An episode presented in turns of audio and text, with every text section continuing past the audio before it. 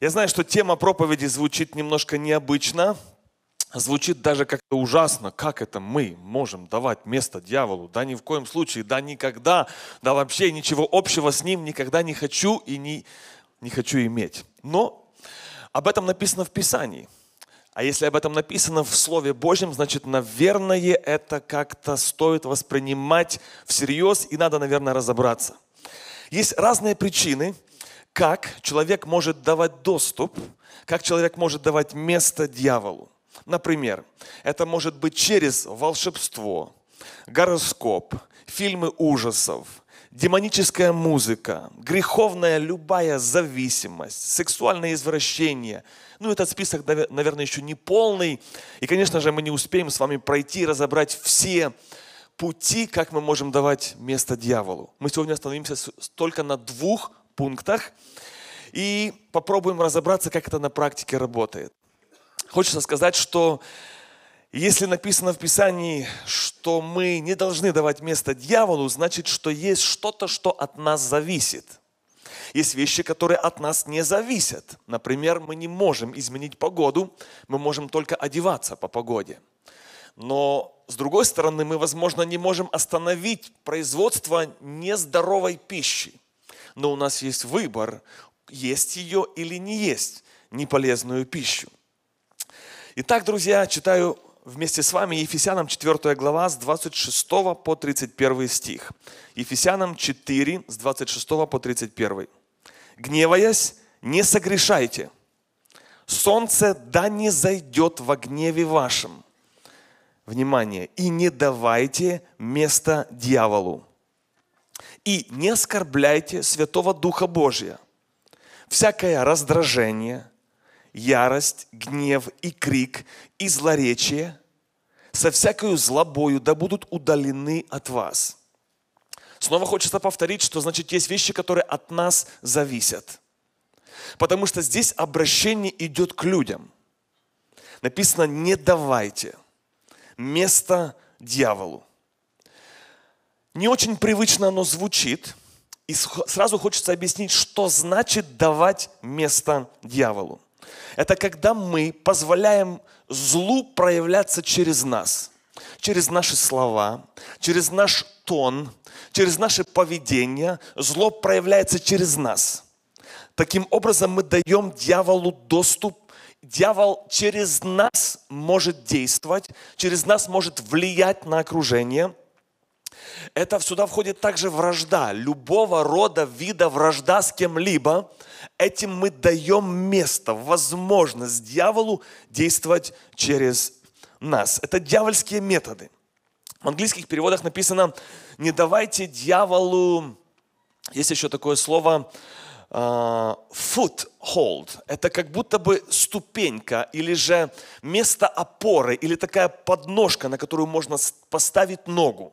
Не давайте дьявола в других местах написано шанса или возможности действовать в вашей жизни. Если написано, если написано не давайте, значит это в наших силах это не давать. Иначе было бы несправедливо со стороны Бога требовать что-то от людей, что человек не может выполнить. Если Бог дает такое повеление, значит, есть что-то, что от нас зависит. Часто наши, наши плохие поступки, неправильные действия мы списываем на дьявола и говорим, ну тут дьявол виноват. Дьявол всегда во всем по-любому виноват. Но здесь это местописание ложит ответственность на нас, что не всегда дьявола нужно винить. Потому что у нас есть тоже какое-то право, и у нас есть потенциал, сила не давать дьяволу возможности через нас действовать и проявляться. Мы знаем из Писания, что дьяволу, чтобы как-то повлиять на человека, иногда в истории с Иовом мы видим, что ему нужно получить, во-первых, разрешение от престола Божьего. Это один вариант – а второй вариант, как дьявол имеет влияние на людей и проявляется через злые слова и поступки, это когда мы ему даем право действовать через наши уста или нашу жизнь. Хочу обратить ваше внимание, что это слово обращено к верующим людям. Это нас заставляет задуматься и ставит нас в некомфортное положение. Потому что кажется, ну дьявол, мы верующие с ним ничего общего не имеем. Но здесь обращение идет, чтобы мы не давали место дьяволу. И дальше в контексте мы прочитаем, это написано людям, которые запечатлены Духом Святым. То есть это уже спасенные, это уже возрожденные, это уже люди, которые имеют Духа Святого в своей жизни. И вот к нам, к верующим людям, к неверующим людям, дьявол и так имеет доступ и влияние, они его территория. Мы уже претендуем и верим, что мы уже не его территория. Но тем не менее к верующим написано, не давайте места, возможности вот этой подножки, основания дьяволу действовать в вашей жизни. Заметьте, что в этом месте Писания часто употребляется слово «и». Гневаясь, не согрешайте. Не давайте место дьяволу. Сначала гневаясь, не согрешайте, потом идет точка с запятой и написано «и». Не давайте место дьяволу. Потом дальше написано «и» не оскорбляйте Святого Духа. Видите, вот это слово «и», оно соединяет предыдущую фразу стих и следующую. В контексте оно нам подтверждает, что речь идет об одном вот этом поведении, когда люди в гневе, дальше написано крик, раздражение, все злые слова, гнев, и это все идет в связи. Это дает место дьяволу, мы даем место дьяволу, и этим самым параллельно оскорбляем Духа Святого. Дальше интересно, что в послании к Ефесянам, последняя глава, подводится итог. Шестая глава с 11 по 12 стих, этого нету на экране, будет написано «Облекитесь во все оружие Божьи. Наша брань не против крови и плоти, но против духов злобы, против духов злых». Этим самым мы здесь в этом послании итог утверждает еще раз то, что человек находится в реальной борьбе с духовным миром. Верит он это или не верит, видит, не видит, нет разницы, но мы всегда находимся в этой духовной брани против злых духов. И вот почему написано, что у нас есть методы, у нас есть все оружие Божие, как мы можем влиять, защищать, реагировать и не давать место дьяволу в нашей жизни – Друзья, представьте себе, как это даже осознать не хочется. И как нам легче обвинить дьявола, легче обвинить человека, который нас спровоцировал, достал, чем осудить себя. И сказать, я дал место дьяволу, я дал возможность дьяволу через мои уста как-то реагировать и неправильно действовать. Интересно, друзья, что есть несколько разных, как я сказал, вариантов – как мы можем давать дьяволу место. Но мы с вами сегодня остановимся только на двух методах. И первый из них – это гнев, крик, злоречие. Гнев и злые слова. В предыдущем стихе мы с вами ярко прочитали. Гнев, гневаясь, не согрешайте, не давайте место дьяволу, раздражение, ярость, гнев, крик, злоречие. Итак, идем по порядку. Еще одно местописание, 1 Фессалоникийцам, 5 глава, с 21 стиха. Написано, все испытывайте, хорошего держитесь, удерживайтесь от всякого рода зла. Хочу обратить внимание на слово «удерживайтесь». На кого возлагается ответственность? Снова на нас, на людей. От зла можно уклоняться, можно удерживаться, значит, есть какой-то рычаг, есть какой-то вариант, что можно тормозить, где-то останавливаться – у нас есть этот потенциал в нас. Удерживайтесь от всякого рода вида зла. Есть разные виды зла. Например, можно проявлять зло физически, через насилие. Когда мы кого-то физически бьем, убиваем. Второе, мы можем проявлять зло через мысли.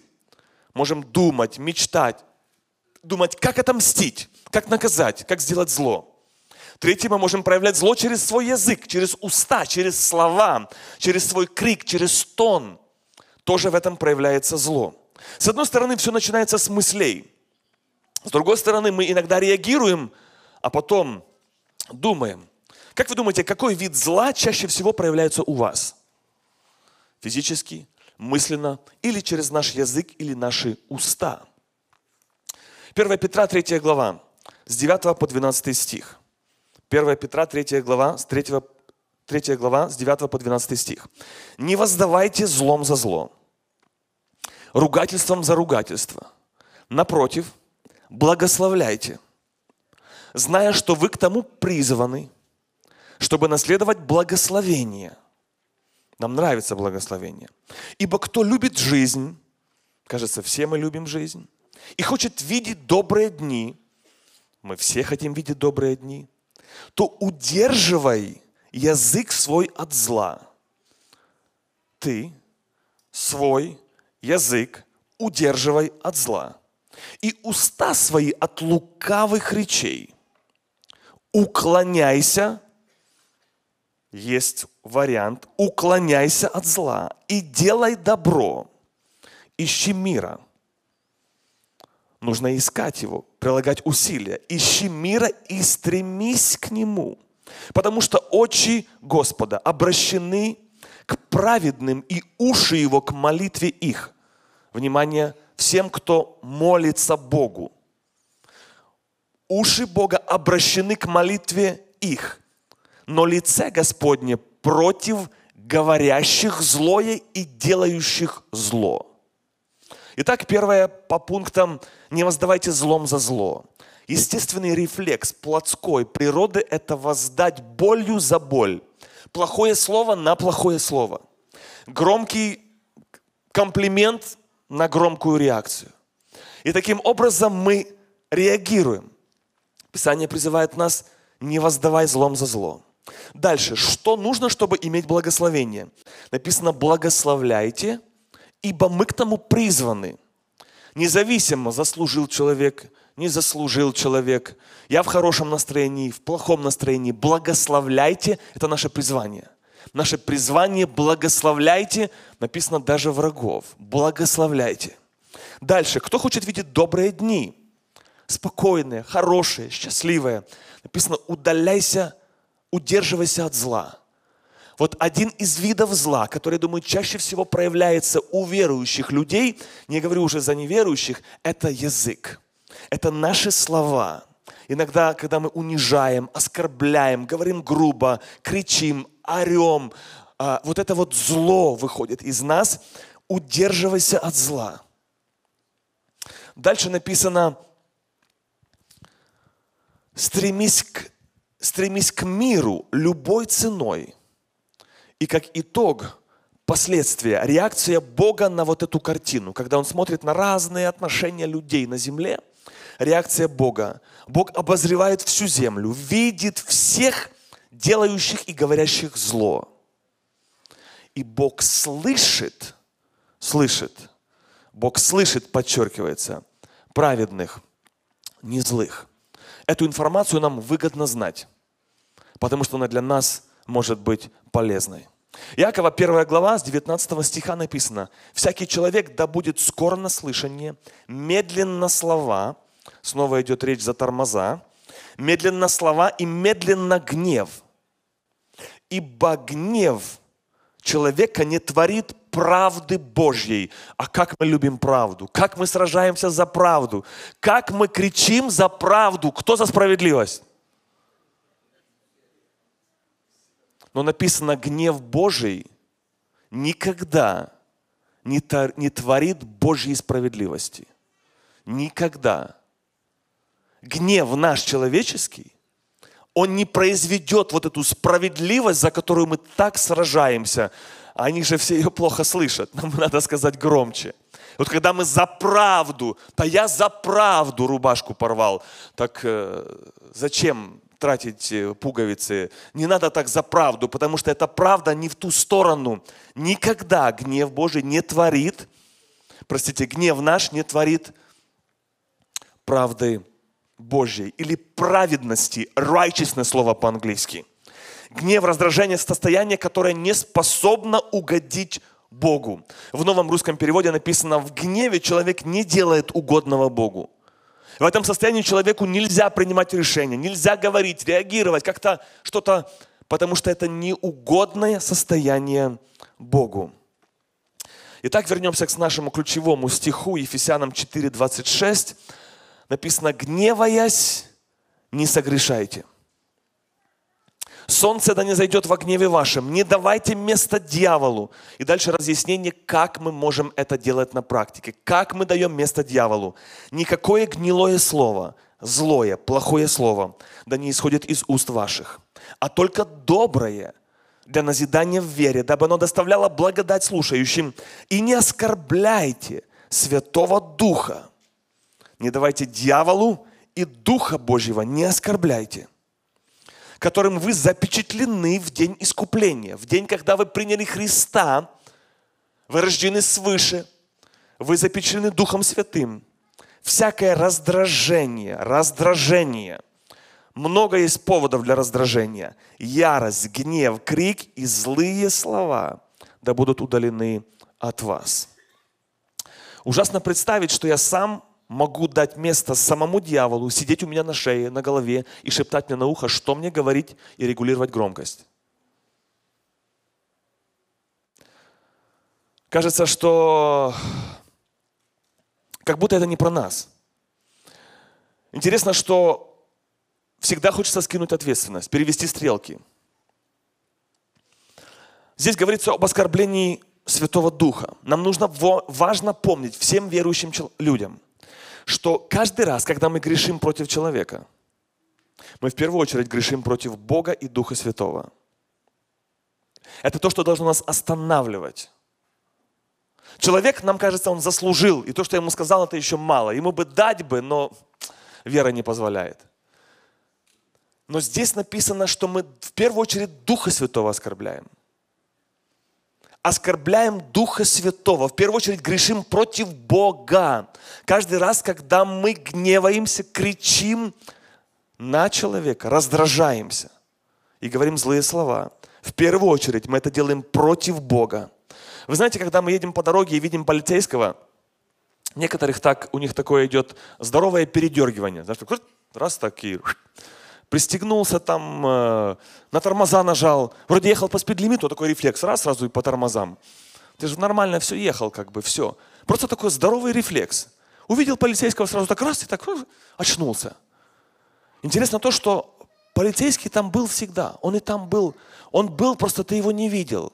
А он там всегда был, он там стоял еще и час до того, как ты там проехал. Но то, что ты осознал, что он вот прямо тебя увидел, ты начал так по-другому реагировать.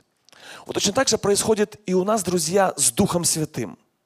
Мы вроде бы едем, едем, едем, и Он там есть, внутри Он у нас есть, если мы возрожденные люди, христиане.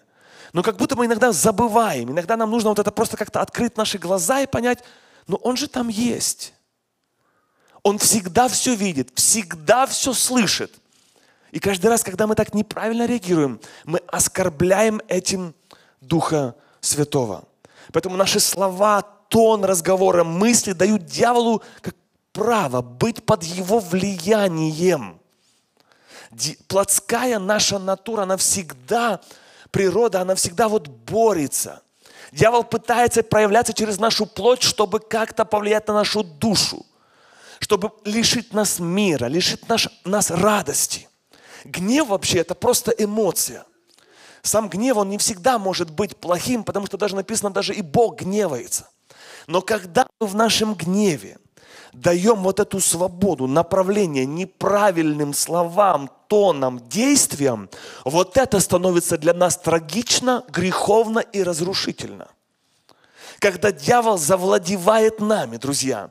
И здесь речь не идет об одержимости, когда демоны живут в тебе. Здесь просто идет речь, когда человек, в котором есть Дух Святой, запечатлен Духом Святым, дает место дьяволу через себя как-то действовать и проявляться. Если бы мы об этом поним, помнили, как-то осознавали, держали себя на чеку, бодрствовали, есть такое слово библейское, чтобы мы всегда это имели в виду, то многие конфликты, многие отношения, которые у нас происходят, мы бы часто понимали, что нам просто ну, нельзя иногда давать этому ход. И часто иногда мы обвиняем как бы иногда людей, на самом деле как бы идет война не, не с людьми. Нужно видеть дальше, нужно видеть глубже, видеть вот этих духов злобы поднебесной, которые пытаются нас разрушить внутри, повлиять на наше настроение, наш мир и так далее. Ключевые слова, друзья, здесь идут, это удерживай язык свой, уклоняйся от зла. То есть это наша ответственность.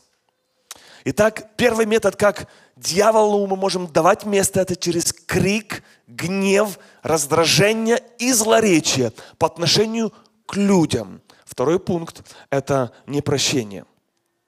Когда мы не прощаем, когда мы вот этот гнев, его культивируем внутри, это раздражение, то тогда это тоже дает место дьяволу. Снова возвращаемся к нашему ключевому стиху, Ефесянам 4, 26 и ниже. Гневаясь, не согрешайте. И дальше вот это место. Солнце да не зайдет во гневе вашем. В новом переводе написано, пусть ваш гнев пройдет, прежде чем зайдет солнце. На простом языке, и дальше написано, не давайте место дьяволу. Как мы даем место дьяволу? Когда мы разрешаем в непрощении лечь спать с кем-то поссорился, напряжение, накричал, наорал, обозвал, понимая, что ты был неправ, но настолько тебя достали, обидели, затронули, задели, несправедливо поступили, обманули, кинули, что ты в этом зле, в зле, именно здесь говорится за зло, что ты в этом зле ложишься спать солнце пусть не зайдет, пусть до конца дня этот вопрос будет решен, закрыт, потому что ты христианин, ты должен отпустить, решить и простить. Гнев чаще всего это реакция на обиду. Это реакция, когда нам сделали больно, нам причинили боль, нас затронули или обидели. И у нас здесь есть, здесь говорится о скорости человека на прощение – в другом месте говорится, как часто должен человек прощать. Помните? Сколько раз? 7 умножить на 70. Вот такая доза прощения на один день. А тут написано за скорость. Как быстро нужно человеку прощать. Остынь до конца дня. Но злой человек, здесь вот не зря многое читал за зло. Удерживайся от зла, не поддавайся злу. Злой человек, он никогда не захочет примириться в тот же вечер. Первая реакция – я не злой. Меня просто достали. Но злой человек, он в тот же вечер никогда не захочет примириться, в тот же день. Писание призывает нас к этому. Но хочу повторить, что сорваться может любой. Мы все сделаны с одного тела. Сорваться может любой человек, отреагировать как-то резко, неправильно, громко, употребляя злые слова. Но дальше, друзья, у каждого есть выбор оставаться злым или извиниться. И вот эта платформа дьявола, вот это место дьявола, вот этот foothold, подножка, на которой он встает, вот это основание, оно уходит, когда мы сразу же извиняемся или каемся. Потому что Дух Святой, который мы запечатлены, Он дает нам другие сигналы. И здесь происходит борьба внутри нас – и когда мы выбираем, я подчеркиваю слово, выбираем оставаться в гневе и во зле, в других переводах написано, мы культивируем bitterness, горечь, культивируем вот это чувство внутри нас. Думаем, ну как мог, ну как мог.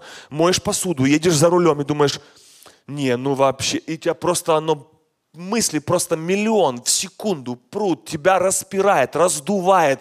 Ты уже горишь. Вот понимаете, пламя, пламя, оно сходится, вот этот ад, ты уже горишь в гневе, ты уже неуправляемый. Человек теряет полностью контроль. Вот почему мы видим, что люди в гневе делают такие вещи сумасшедшие. Кажется, почему? Потому что дал место дьяволу. Уже там управляют другие силы. Дал место дьяволу. И вы знаете, что обычно тот, кто в порыве гнева, злой человек, он говорит, говорит, говорит, говорит. Может быть, вы такое встречали. Ушел, вроде разошлись по разным комнатам, вернулся и снова что не договорил. Окей, вернул, опять разошлись и вспомнил, и кричит с другой стороны дома. уже разъехались, и смс пошли. Та-та-та-та-та-та-та-та, тебя расстреливают смс-ками. Вот это что имеется в виду? Злой человек, который дал место дьяволу. Дал место дьяволу. И теперь, когда мы можем вспоминать себя в будущем, когда мы отправляем смс, когда мы кричим с другой комнаты, когда мы сказал, не досказал, пришел, сказал, сказал недостаточно громко, подкрутил, сказал громче. Вот это место дьяволу. Дали. Возможность через нас проявляться. И Библия возлагает эту возможность, ответственность на нас тормозить, контролировать. Бог бы не требовал невозможного. Поэтому, друзья, у нас есть вот этот потенциал, который мы можем, к которому мы можем стремиться. Верующий человек особенно, я думаю, это опасно и для неверующих, делать это при детях. Это разрушает психику детей. Мы потом можем сожалевать, мы потом даже можем извиниться, но мы тем самым мы детей травмируем. Травмируем детей. Это очень опасно. Вы же даже не представляете, адженда дьявола – чтобы ты это сделал при детях. Разрушишь авторитет жены, авторитет мужа, разрушишь при них. Потом они выйдут замуж и женятся, и ты же будешь наставлять. Потом своих детей, чтобы так не делать. Это очень тонкая тактика дьявола. И здесь, друзья, в Писании написано, что нужно это делать, то есть извиняться, каяться, прощать прямо в тот день до захода солнца. Но есть другое Евангелие. В Евангелии от Елены написано, нет, нужно несколько дней. Написано, нужно взять время. Написано, нужно хотя бы неделю помолчать, подумать над случившимся. Ну, как минимум, хотя бы есть такое выражение по-английски sleep on it. Знаешь, типа, ну, поспи над этим состоянием. А Библия говорит, нет, не спи. Не ложись так спать до захода солнца, до вечера. И не забывай, что часы переводят, поэтому успей до захода солнца. Ну и здесь некоторые могут сказать, ну так мы в обед там поссорились, поругались, прощать надо, но у меня еще пару часиков есть до захода солнца. Здесь как бы смысл не в этом, друзья. Когда мы говорим о прощении, скорости прощения, то прощать нужно сразу. Иисус Христос, когда висел на кресте, захода солнца не ждал. Помните, да? И прощения никто не простил. Сразу, вот в пик боли прощал. Это для нас пример, модель. Поэтому здесь не обязательно ждать до вечера. Лучше сразу прощать и отпускать. Но как минимум не ложись, пожалуйста, спать. И даже если ты знаешь, что э, вы же уже знаете э, друг друга, что никогда в тот же день он, она не простит. Ну, никогда не простит. Вы уже знаете, что это уже, если там оно разошлось, то уже там нужно, ой-ой-ой, сколько нужно усилий, времени и еще чего, кто знает, чтобы оно все успокоилось. Все равно ты со своей стороны проси прощения, если надо. Просит прощения иногда не тот, кто виноват, а тот, кто больше дорожит отношениями. Эта истина меняет многие вещи. Просит прощения иногда не тот, кто обязательно виноват, а тот, кто дорожит отношениями. Если даже в ответ ты услышишь, мне не надо твое сори, мне не надо извиняться, то вы знаете, ему не надо, тебе надо, Богу надо. Не оскорбляй Духа Святого и не давай место дьяволу. И до захода солнца сделай свою миссию. Сделай свою ответственность. Пойди, если надо, извинись. И когда человек не прощает, то он выбирает давать место дьяволу. Вот это уже опасный путь, это уже реальный, осознанный. Вот это то, что я сказал, Евангелие, вот это, которое говорит, что надо несколько дней, нужно остыть. Ну как же я могу? Ну нет, я не могу так быстро. Ну как так резко? Ну как я могу? Раз, два, три, я в хорошем настроении. Ну я же не могу так. Сам ты, конечно, не можешь. И на тебя даже ставку мы не делаем, потому что мы, плотские люди, не такие хорошие, как нам кажется. Если ты думаешь, что ты сам не можешь, ты абсолютно прав. Абсолютно прав. Ты сам не в состоянии это сделать. Но мы делаем ставку на Иисуса Христа. Я все могу в укрепляющем меня Господе. Дух Святой, который живет в нас, Он может, проявляясь, давать нам эту силу и способность это делать. Я не могу, но я выбираю отпустить и простить сейчас, сразу. Не культивируя, не, don't dwell on these evil thoughts – не пребывай в этих мыслях, не варись, не перебирай эти кости, отпускай, тормози, уклоняйся от зла. Отпускай, прощай. Помни, тебя Бог простил, а я и ты не такой уже и подарок. А сколько Бог тебе простил? Поэтому мы не имеем права другим не прощать. Поэтому хочется сделать еще один такой вызов, друзья, что здоровый человек, здоровый иммунитет, он реагирует. Он реагирует на боль.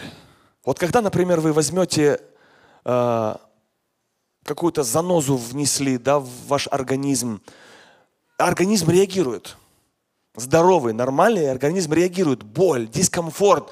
Вы сразу пытаетесь туда заглянуть и ее вытянуть но у вас есть выбор это не сделать, а ее там оставить, эту инфекцию.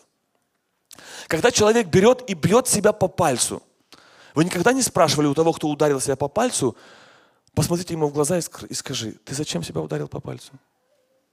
Это все равно, спросить у ребенка, ты зачем чашку разбил? Ребенок никогда не знает ответа. Ты зачем себя молотком ударил по пальцу? Ну, ну как зачем? Ну я не хотел, в принципе. Окей, когда ты продолжаешь молотком стучать, почему ты палец убираешь? Потому что ты снова не хочешь себя ударить и причинить себе боль, ты по-другому реагируешь на боль, реагируешь на зло. Ты причинил зло сам себе, ударив сам себя по пальцу. И ты потом сожалеешь об этом. Ты не хотел этого. Как бы молоток сорвался, направление немножко изменил и ударил, и причинил боль. Но есть другое состояние людей, друзья. Это когда человек бьет себя по пальцу, а палец не убирает. Это называется такая болезнь есть древняя, прокаженный, проказа. Ужас этой болезни состоит, заключается в том, что это люди, которые не чувствуют боли. И когда у них приходит инфекция, какое-то заражение, нет реакции и оно, тело начинает разлагаться. По-живому начинает гнить. Оттуда ничего не удаляется, никакой иммунитета здорового нету, чтобы отреагировать и вылечить. Не реагирует на боль. Не реагирует. И вот так, друзья, у нас бывает, когда мы в гневе, в крике, на человека набрасываемся, потому что он достал, он заслужил, он ударил, он обидел. И мы начинаем гневаться, кричать, крик, зло, раздражение, злые слова, унижение. Мы начинаем громить все при детях, при людях, без разницы. Зло кипит, место дьяволу дал, а потом как будто бы ничего не было.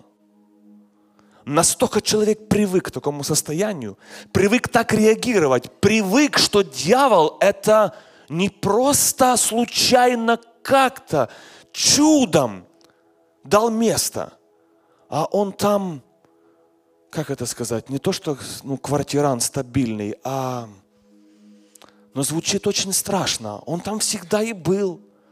Он там, ему место всегда есть. Если чуть надо, так у него всегда есть место. Легально, оформлено, признано, нормально. Он проявился. Мы никак не сказали, что дьявол, в принципе, да я не хочу, чтобы ты так проявлялся через меня. И не согласен на эти условия. Я буду воевать против этого. Я буду жаловаться моему Богу. Я понимаю, что я беспомощный. Я понимаю, что я сам собой управить не могу. И одно из противоядий дьявола – это нужно идти и каяться перед Богом и перед человеком, потому что ты в первую очередь оскорбляешь Духа Святого. Нужно что-то делать. Но люди иногда не делают. Покричал, поорал, поругался. И ничего, как будто бы ничего не было. Страшное состояние, когда человек привык не извиняться. Привык не извиняться. Прошло время, помолчали, и дальше идем, как идем, как будто бы ни в чем не бывало. Это мы легально оформляем путевку, вот это место этому дьяволу, который вот тут вот сидит и проявляется. Когда мы гневаемся, кричим, раздражаемся, злоречие происходит, то мы тем самым причиняем боль человеку и Богу. Но когда мы не перестаем чувствовать, какую боль мы причиняем Богу, тогда диагноз духовно прокаженный. Духовно прокаженный не чувствует боли Бога, не чувствует, как Он оскорбляет Духа Святого. Нету чувства вины, не бежит извиняться, а бежит хлопнуть дверью, закрыться и заснуть. Солнце, да не заходит во гневе вашем. Не давайте места дьяволу. Даже инча не давайте. Не давайте. Он разрушит тебя в первую очередь. Но эта буря повлияет на всех, кто вокруг тебя – на всех, кто вокруг тебя. Не давайте места дьяволу. Как хочется сегодня, наверное, сказать, как сказал один человек, Господи,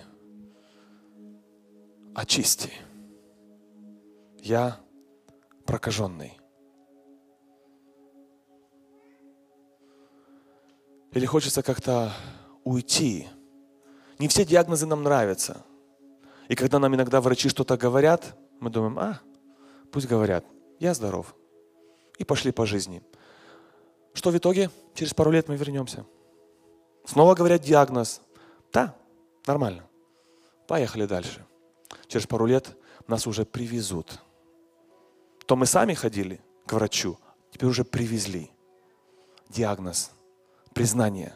Я духовно прокаженный. Вы знаете, друзья,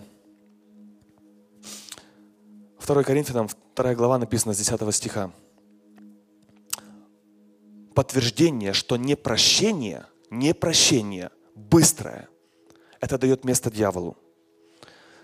Кого вы в чем прощаете, внимание, тема прощаете, того и я простил для вас от лица Христова. Дальше. Чтобы не сделал нам ущерба сатана. Две ключевых фигуры сатана и прощение. Прощение, если не прощаем в правильном темпе, то вам сатана нам сделает ущерб. Это значит damage, это значит боль, разрушение. Плохо сатана принесет. Ущерб нам. Ибо нам не безизвестны его умыслы. Как вам нравится такое заявление? Если ты не прощаешь, ты тоже виноват. Воу, это взрыв теория. Где это? Откуда это ты взял? Если ты не прощаешь, ты тоже виноват. Это здесь, друзья, мы уже идем на глубину. Когда нас обидели, мы просто уверены, что... Причем тут я виноват? Я решаю, простить или не простить. А он виноват. Все Он, все, все стрелки, все, все причины, все там. А давайте пойдем чуть поглубже, на глубину. Если ты не прощаешь, ты тоже виноват. Не в том, что ты обидел, а в том, что не простил сразу. Не отпустил. Почему? Ну, читали вместе. Гневаясь, не согрешайте. То есть человек, когда пребывает в этом состоянии, он начинает грешить. Он выбирает это состояние. И этим самым он дает место дьяволу действовать через его жизнь или через его уста. Это вскрывает, друзья, нашу гордость, когда нас это коробит от такого вызова. Если ты не прощаешь, ты тоже виноват. Это бьет по нашей гордости. Потому что когда мы спорим с прощением, то виноваты остальные, они. Один из советов, который я часто повторяю почти на каждой свадьбе. Призвание христианина, первый совет – прощать. Совет номер два – прощай быстро. И совет номер три – прощай даже тогда, когда ты не чувствуешь, что тебе хочется прощать. Потому что прощение не имеет ничего общего с твоими хотениями и чувствами. Прощение – это заповедь. Иначе место дьяволу. Место дьяволу. Место дьяволу. Поэтому, друзья, для нас это очень и очень важно. Когда мы не прощаем, мы видим себя жертвой. Поэтому мы вроде бы имеем основания не прощать. Но если бы мы видели перед собой жертву Иисуса Христа, мы бы быстрее выходили из состояния жертвы. Повторю. Когда мы не прощаем любую мелочь, то мы видим себя жертвой. Но если бы мы перевели фокус себя и перестали заниматься профессиональной саможалостью, профессиональная популярная саможалость, себя жалко, меня обидели, меня сделали несчастливым. Но когда ты переводишь фокус на жертву Иисуса Христа, ты исцеляешься от состояния, что ты жертва. Нет, ты не жертва. Ты можешь быть полноценным человеком, внутри полностью здоровым, благодаря Иисусу Христу. Мой сын, как и любой ребенок, и я в том числе, мы все можем ошибаться. Но я вижу в нем одно качество, он очень быстро просит прощения. Он может там что-то делать, шалить, как бы что-то даже иногда раздражать, доставать, но он быстро просит прощения. Вот это, друзья, нам нужно к этому стремиться. Этот рефлекс нужно искать быстро, просить прощения. Вы знаете, у кого из людей нельзя обижать? Первый простой ответ – это вообще нельзя обижать никого. Но нельзя обижать людей, у кого хорошая память.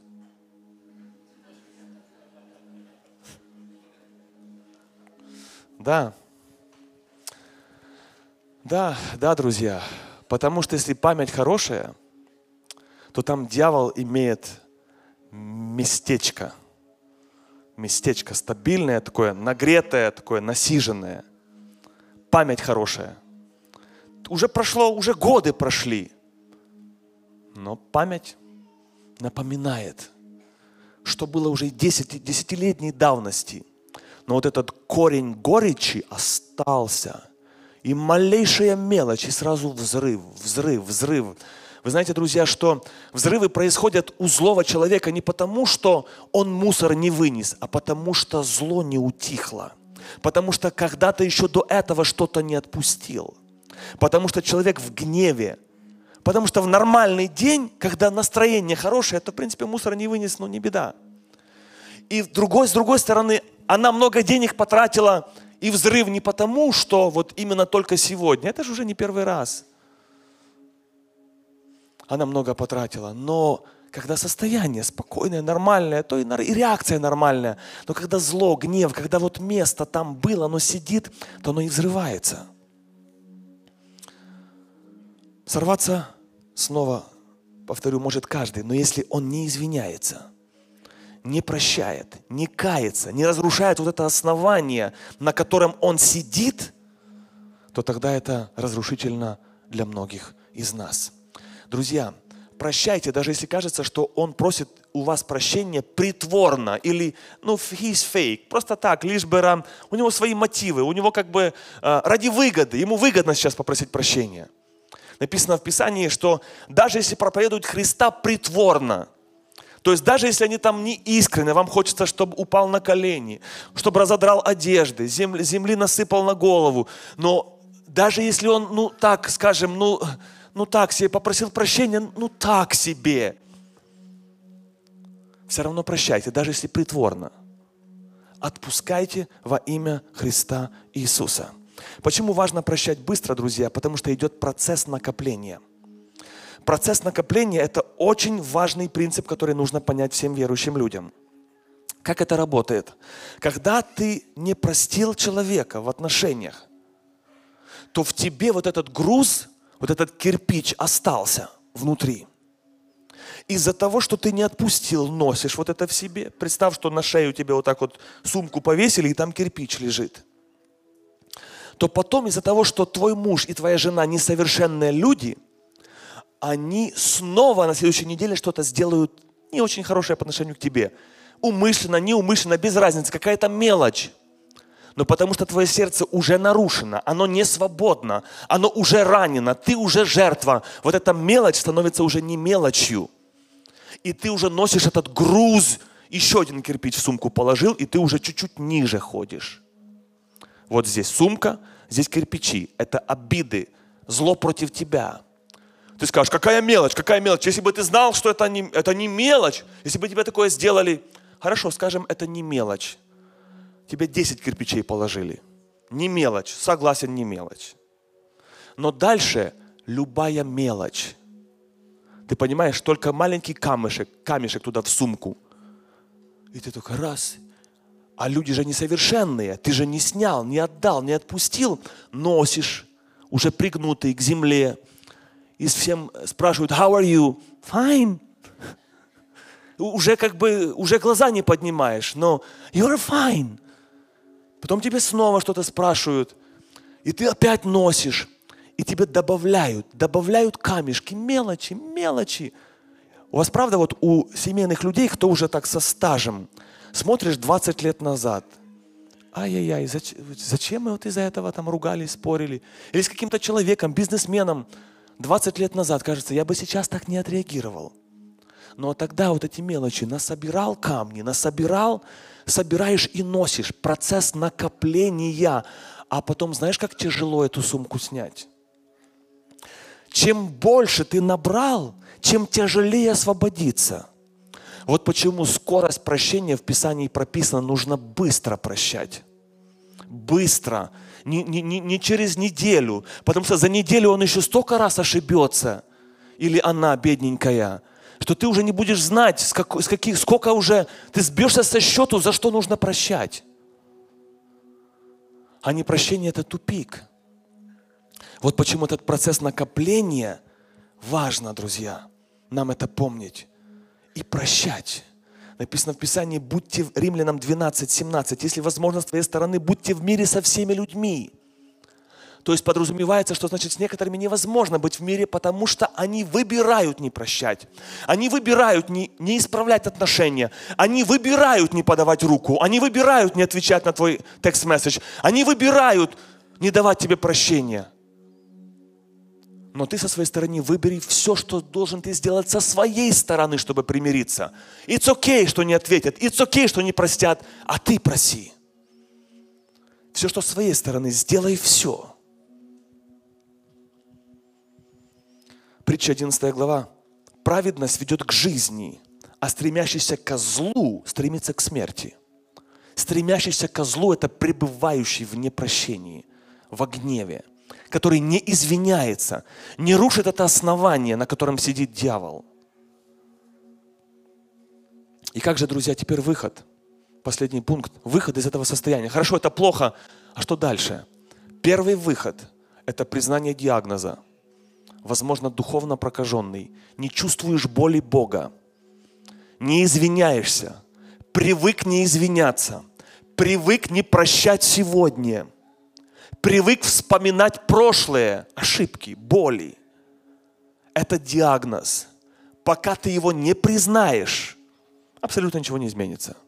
Ты не против, ты за. Хорошо, правильно сказал, молодец но ничего не изменится в твоей жизни, пока ты не отпустишь. Не, диагноз нужно признать. И только после признания диагноза, тогда ты только можешь идти к врачу и просить помощь. Сейчас мы говорим о небесном враче. Богу, когда мы приходим и говорим, Господь, Дух Святой, прости, Тебя оскорблял, Тебя обижал, Тебя. В первую очередь. Хочу вас спросить вопрос. Матфея 26, 41 написано, бодрствуйте и молитесь, чтобы не впасть вам в искушение. Дух бодр, плоть же немощна. Кто когда-либо думал, о каком искушении молился Иисус? Когда это было событие, вспоминайте. Когда эта молитва была предложена.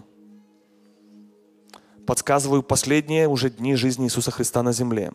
С кем идет диалог? В каких обстоятельствах? Иисус предлагает, молитесь, чтобы не впасть в искушение. Вопрос, о каком искушении идет речь?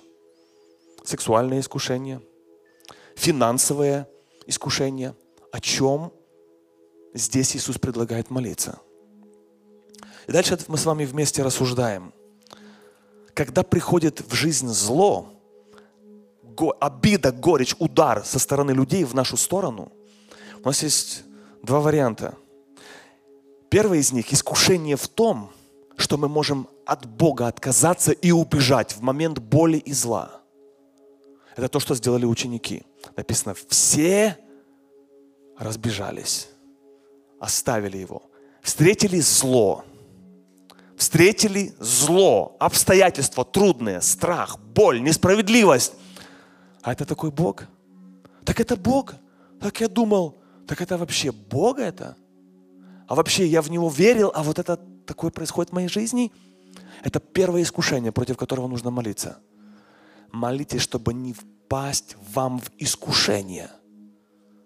Чтобы никогда не уйти, не убежать, не отказаться, не оставить Бога. Второе искушение – самое-самое главное. Искушение, с которым встречаемся все мы люди. Молитва «Отче наш» включает, включает в себя вот это важное звено. Молитесь, чтобы не впасть в искушение. Почему? Потому что самое большое искушение для всех человеков – это искушение отношений с людьми. Вот это пик искушений, развязка искушений самое большое искушение, самое частое, самое распространенное на всех уровнях, в любой стране, независимо от образования и возраста, насколько ты... Это самое большое искушение. Это отношения с людьми. И дальше смотрите, как это искушение повлияло. Пришли Иисуса, взяли, арестовали. Реакция – Петр сразу трах-бах отреагировал, взял там, махнул, отрезал, ну не, не попал по шее, то хоть по уху. Человек не устоял в искушении. Реакция на зло, реакция на боль, на несправедливость, на обиду, реакция на зло неправильная.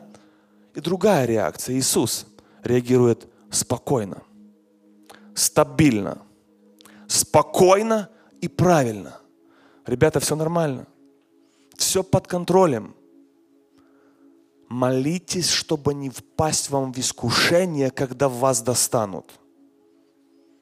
Молитесь, чтобы не впасть в искушение, когда вас оскорбят. Молитесь, чтобы не впасть вам в искушение, когда с вами неправильно люди будут поступать, когда на вас будут кричать, орать, обзывать, унижать. Молитесь, чтобы не впасть вам в искушение. Дух бодр, плоть немощна. Гневаясь, не согрешайте, не давайте места дьяволу. Сам не справишься. Ты уже знаешь, много раз не справлялся. Вот почему молись, чтобы не впасть в искушение. Сам не можешь проститься, это не только от тебя. Тебе нужна помощь свыше. Дух Святой, который в тебе, дает тебе силу и потенциал реагировать правильно на искушение каждый день. Вот о каком искушении, друзья, идет речь. Поэтому нам сегодня важно отпускать есть одно выражение, которое очень трудно перевести на русский язык. Почему нам важно молиться о том, чтобы мы правильно реагировали, не давали место дьяволу? Пусть эта цитата будет на экране. Prayer will not change how your spouse act, but it will change how you react. молитва, возможно, не изменит, как отреагирует твой супруг. То есть не, не, не, не изменит поведение твоего супруга, но она изменит твою реакцию на его поведение. Prayer will change how you react. Вот почему написано «молитесь, чтобы не впасть вам в искушение». Перед нашей молитвой, друзья, хочется сказать, Матфея написано «огрубело сердце их». Огрубело – это когда люди привыкли не прощать, привыкли не извиняться, привыкли не извиняться и не прощать. Их сердце огрубело. Но другая перспектива в Божьем присутствии. Пророк Исаия говорит, я осознал и сказал, горе мне, я человек с нечистыми устами, духовно прокаженный. Осознал это в Божьем присутствии. Сейчас я приглашаю всех вас, друзья, пойти в Божье присутствие в молитве. Давайте мы станем для молитвы. Обратитесь к Богу, если надо, и скажите, Господь, я духовно прокаженный. Я отказываюсь от этого состояния. Я не хочу давать место дьяволу. Я прошу во имя Иисуса Христа, Дух Святой, вылечи мое состояние. Господи, очисти меня во имя Христа Иисуса я буду прощать, я выбираю прощать. Я не хочу быть в таком состоянии. Я хочу избавиться от этого. Я хочу чувствовать, Господи, Твою боль. Я не хочу причинять боль людям. Освободи меня, дай мне радость, мир и покой во имя Христа Иисуса. Аминь.